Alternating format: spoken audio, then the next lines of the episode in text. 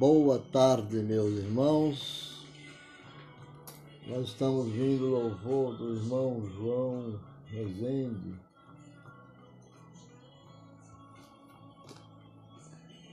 Muito lindo esse louvor. A comunicação com a igreja. Mas nós vamos falar sobre a igreja urbana, o trabalho urbano, não o trabalho da cidade, a igreja no campo. Nós vamos começar pelo apóstolo Lucas, Lucas 9, 28 até o 36, onde diz: Cerca de oito dias depois de proferidas as palavras, tomando consigo a Pedro, João e Tiago, subiu ao monte com o propósito de orar. E aconteceu que, enquanto ele orava, a aparência do seu rosto se transfigurou e suas vestes resplandeceram de brancura. Eis que dois varões falavam com ele, Moisés e Elias.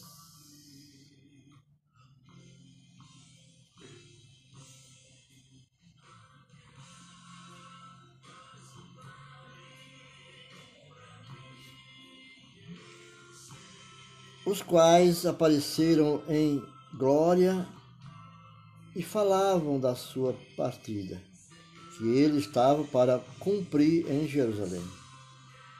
Pedro e seus companheiros achavam-se premidos de sono, mas, conservando-se acordados, viram a sua glória e os dois varões que com ele estavam. Ao os, ao os retirarem estes de Jesus, disse-lhe Pedro: Mestre, bom é estarmos aqui, então façamos três tendas, uma para. Uma será tua,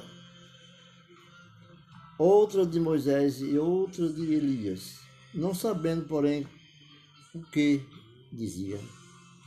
Enquanto assim falava, veio uma nuvem e os envolveu, e encheram-se de medo ao entrarem na nuvem. Né? E dela veio uma voz dizendo: Este é o meu filho. Este é o meu filho, meu eleito, a ele ouvi. Depois daquela voz, achou-se Jesus sozinho. Eles calaram-se e, naqueles dias, a ninguém contaram coisa alguma do que tinha visto. Então, estou lendo esse trecho para, para ilustrar o que um grande é um pensador bíblico, né, Setimote de Carrick, Carrick, que dá resposta, ele diz que a resposta de Deus para a cidade se encontra primordialmente na igreja. Por isso, a igreja necessita de uma pastoral voltada para as necessidades das pessoas da cidade. E isso pode fazer muita diferença. Uma pastoral urbana para a realidade deve desenvolver um ministério para as pessoas. No, no episódio da Transfiguração, qual citei, está no livro de Lucas 9, 28, nós vamos encontrar né, o desejo de Pedro, mas é a transfiguração, no monte da transfiguração, onde os discípulos queriam ficar na montanha. Isso quer dizer, a pregação da montanha, o trabalho feito no monte, o trabalho feito na área urbana, na área é diferente da área rural. Porque é, é, o mestre lembrou que é junto, junto do povo que queriam que está. Queriam que está. A igreja deve estar pronta para orar no monte e depois descer para junto do povo. Estar junto da cidade nos faz ver a realidade que as pessoas estão inseridas e descobrir quais são suas reais necessidades. Mas por que a igreja não age na cidade? Ela sabe que o que deve seguir as ordens de Jesus, deve levar o evangelho do reino a todas as esferas da cidade, também que necessita ser relevante, relevante no texto da cidade. É esse o contexto da cidade. Então, por que não faz? Por que não faz? Vamos tomar por base o texto de Viver na Cidade, do escritor José Combray, teólogo. É um teólogo católico e adaptá-lo à realidade protestante histórica. Ele diz que essa falta de ação é simplesmente o resultado da ação do clero que que do clero em geral e das paróquias em particular. Em primeiro lugar, o povo não age na cidade porque os pastores estão interessados em mobilizar toda a ação dos crentes para a preservação e expansão da igreja, da própria igreja. Por quê? Porque ele teme que quando as pessoas de suas igrejas, de sua igreja, começarem a se preocupar com as tarefas da cidade, não farão as tarefas da igreja. Tome, teme que, tomando essa decisão, que o crente se contamine com as coisas profanas da cidade. Teme perder o controle sobre os crentes porque a partir da ação na cidade, ele começa a ter contato com outras formas de pensar e agir. É diferente do evangelismo no campo, na zona, na zona rural. Depois, a própria igreja invoca as razões éticas para limitar rigorosamente todo o agir. Qualquer ação concreta se expõe de tal maneira a tantas críticas morais que é melhor e mais seguro ficar sem fazer nada. Muitos pensam assim.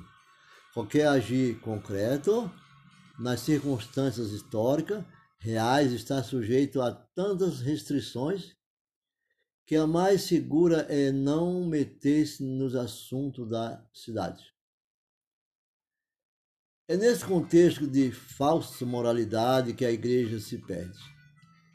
Ela tende a se tornar tão santa e se afastar tanto do qual ela considera profana, que acaba por se tornar cada vez mais hipócrita. Se o Senhor Jesus garantiu que quando fazemos o bem a alguém, seja uma visita a um enfermo, a um preso, seja quando cobrimos alguém que está nu, ou seja quando damos um copo de água a alguém que tem sede. Estamos fazendo ao próprio Senhor. Como diz lá em Mateus 25, 35, o apóstolo fala no capítulo 25 de Mateus, sobre esses assuntos, essas qualidades, essas benevolências, do qual Jesus nos deixou, nos comissionou para isso. E nós temos como dever de procurar ser cumpridor desses deveres. Porque Jesus diz assim, no 25, no capítulo 25 de Mateus, no, no, no verso 35, ele diz assim, porque tive fome e me destes de comer. Ele falou. Tive sede e me deste de beber. Era forasteiro e me hospedastes. É? Era forasteiro e me hospedastes. Então vamos seguir essas orientações. Estava nu e me vestiste, enfermo e me visitaste, preso e, foi, e foste ver-me. Então, perguntarão aos justos, Senhor, quando foi que te vimos com fome e te demos de comer? Ou com sede e te demos de beber? E quando te vimos forasteiro e te hospedaremos, te hospedamos, ou nu e te vestimos? Perguntaram para Jesus.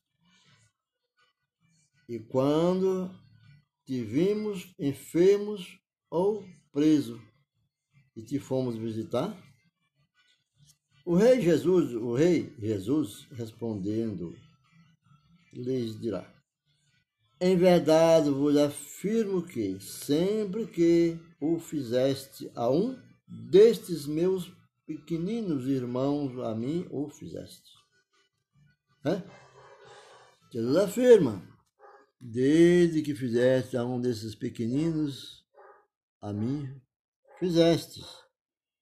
E Jesus continua, enquanto o rei dirá também aos que estiverem à sua esquerda, apartai-vos de mim, maldito para o fogo, maldito, para o fogo eterno, preparando para o diabo e o seu anjo, seus anjos. Né? Porque tive fome e não me deste de comer, tive sede e não me deste de beber. Então, Jesus condena essas, falta de ação. Ele condena porque ele diz, ele, ele diz lá no verso 43, ele diz: Sendo forasteiro, não me deste, não me hospedaste estando nu, não me vestiste? Achando-me enfermo, me ver. E eles perguntarão, Senhor, que foi que te vimos com fome, né? Sede forasteiro, nu, enfermo ou preso e não te assistimos? Então lhe respondeu, em verdade vos digo que, sempre que eu deixaste de fazer a um destes mais pequeninos, a mim deixaste de fazer irão estes para o castigo eterno, porém o justo para a vida eterna. Jesus afirmou. Então nós temos que não fazer acepção de ninguém. Temos que ir, praticar o id, ir e pregar o evangelho a todas as nações. Porque nos isolamos das pessoas ele está dizendo, Jesus está falando aqui no verso 9, 40, 41, 42. Parece mais uma estratégia maligna. No finalzinho está, no 43, 44. Num terceiro momento, a igreja não age na cidade por dois fatores ligados à política. O primeiro é que os pastores criticam de tal maneira tudo que se relaciona ao assunto que os crentes acham que tudo isso é do diabo. Para muitos crentes, tudo que é verdade no centro da igreja é do diabo. Não há como falar de política dentro da igreja sem ser exorcizado. O perigo disso é que os crentes vivem cada dia mais alienados longe de suas realidades, vivendo duas vidas ou dois mundos de um só momento, uma dentro do contexto eclesial, da eclésia, que é a igreja, aqui não se fala dessas coisas. É a maneira de dizer, aqui não se fala, não se repite igreja, futebol e política. Não se mistura. E a outra no contexto social, porque não existe conviver isolado neste mundo.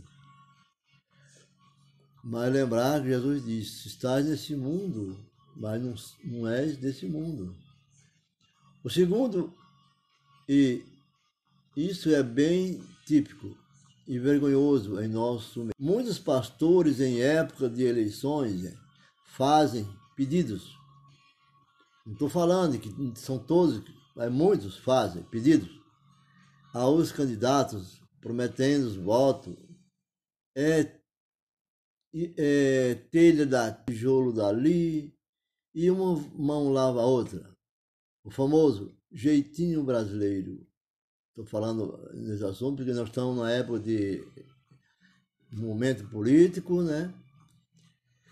E ah, esse dia eu falei no, numa citação do Rui Barbosa, onde ele disse assim que não entendo porque muitos. A burrice domina pessoas inteligentes, Rui Barbosa disse. Não entendo porque a burrice domina muitos homens inteligentes. Chego a pensar que a burrice é uma ciência. Né? Então, entrando na vida da igreja, os crentes não estão alheios a esta situação. E por isso mesmo, os que têm coragem ou enfrentam a situação ou acabam abandonando a igreja local é até mesmo a sua e até mesmo a sua fé. Num quarto momento, a pregação dos pastores é um exercício de chantagem moralista.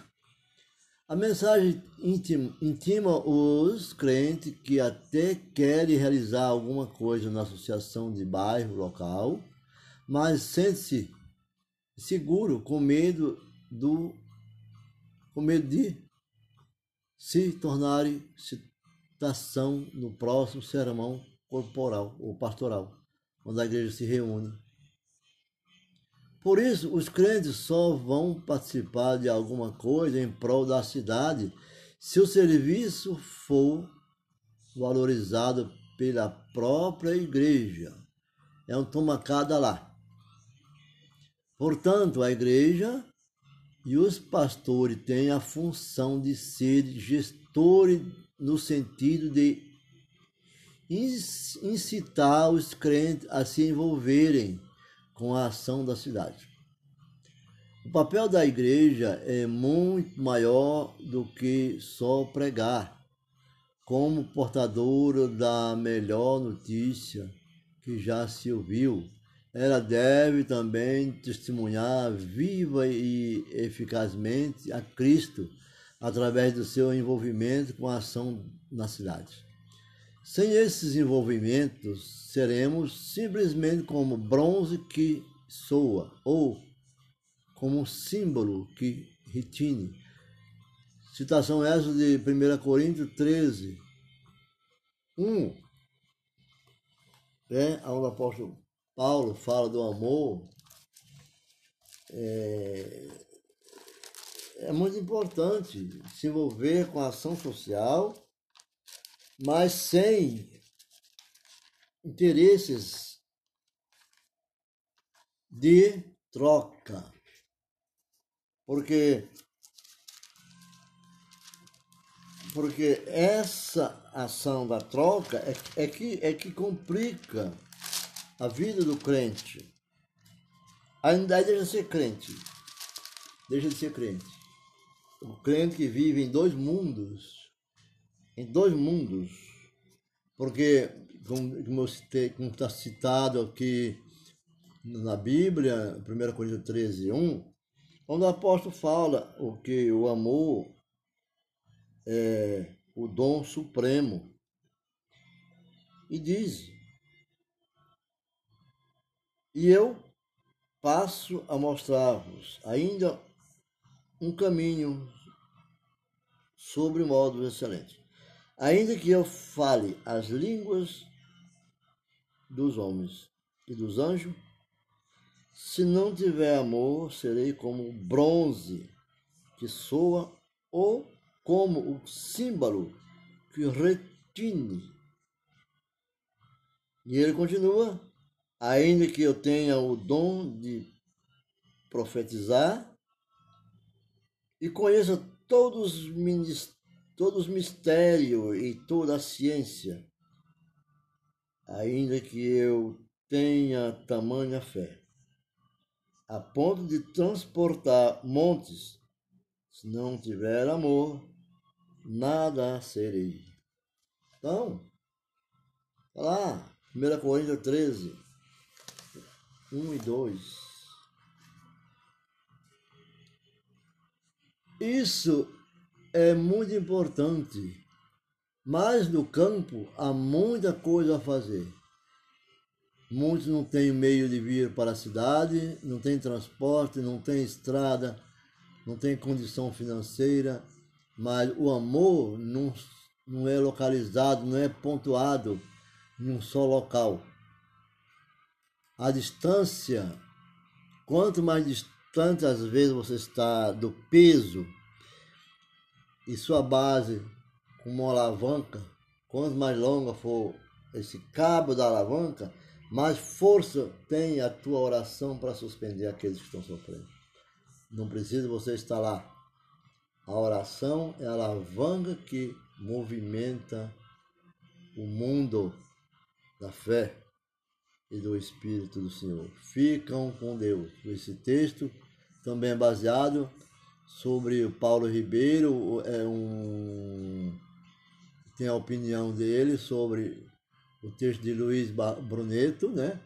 que, que ele comenta sobre aula, uma aula na escola bíblica e, acerca de posições de liderança dentro de uma comunidade que perguntaram por que o povo da cidade não ia à igreja. Sabemos que muitas questões poderiam ser levantadas diante desses fatos. Dada a realidade de cada comunidade, contudo, creio que a principal razão da cidade se afastar da igreja é que não entendemos as suas reais necessidades. E a nossa ação se restringe a mensagens muitas vezes irrelevantes e alienantes e enfadonhas. Dizer assim, política não se pode misturar com a igreja. Nada a ver. Se você mora na cidade, a igreja, o povo da cidade, da cidade tem que estar comprometido com a igreja. Seja um crente da igreja, seja qualquer é, linha religiosa, qualquer pensamento religioso, ele pode ir à igreja e dar sua opinião, orar também e pedir explicações como a igreja deve agir na vida das pessoas, porque o mundo da transfiguração aonde Pedro estava. E Pedro se propôs a construir as tendas, mas Pedro não sabia o que dizia, né? Porque isso é a missão da igreja e a igreja tem que ser mais enérgica nesse ponto de vista. Buscar pessoas para entender a palavra do Senhor. E de pregar o Evangelho a todas as nações. Ficam com Deus, uma boa tarde. Assiste nosso podcast, a Igreja Evangélica de Missões. Boa tarde.